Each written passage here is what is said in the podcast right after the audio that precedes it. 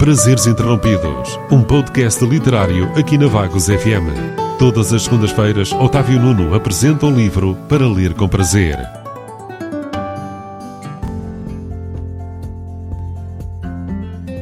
No episódio de hoje vou falar-vos do livro O Espião que Saiu do Frio, de Jean Le Carré, da editora Don Quixote.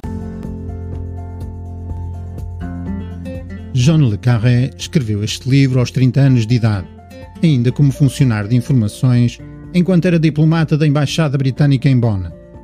O livro foi publicado em 1963, mas antes de sair passou necessariamente pelo crivo dos serviços de informações. Estes, pelos vistos, acharam que era uma obra de ficção do princípio ao fim, e assim sendo, não tinha como base a sua experiência pessoal, e por isso não constituía uma violação da segurança. No entanto, a imprensa mundial não foi da mesma opinião e trataram-no como um livro que enumerava situações autênticas. Temos então um autor que trabalha para os serviços secretos, escreve um livro de ficção, mas que a imprensa julga, interpreta, como tudo menos ficção. E Le Carré a ser rotulado como um espião que se torna escritor e não, como muitos, um escritor que tinha feito uma perninha no mundo da espionagem e escrevera sobre ele.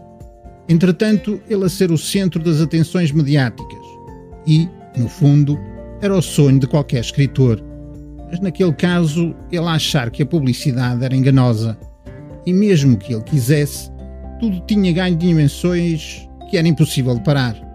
E durante 50 anos, ele a dar entrevistas orientadas para descobrir uma verdade que simplesmente não existia.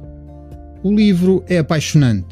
Falam-nos de um agente britânico que se tornou um falso desertor, tendo como pano de fundo o período antes da queda do Muro de Berlim.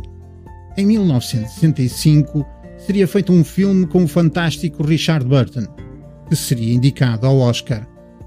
Boas leituras! Prazeres Interrompidos, um podcast literário aqui na Vagos FM. Todas as segundas-feiras, Otávio Nuno apresenta um livro para ler com prazer.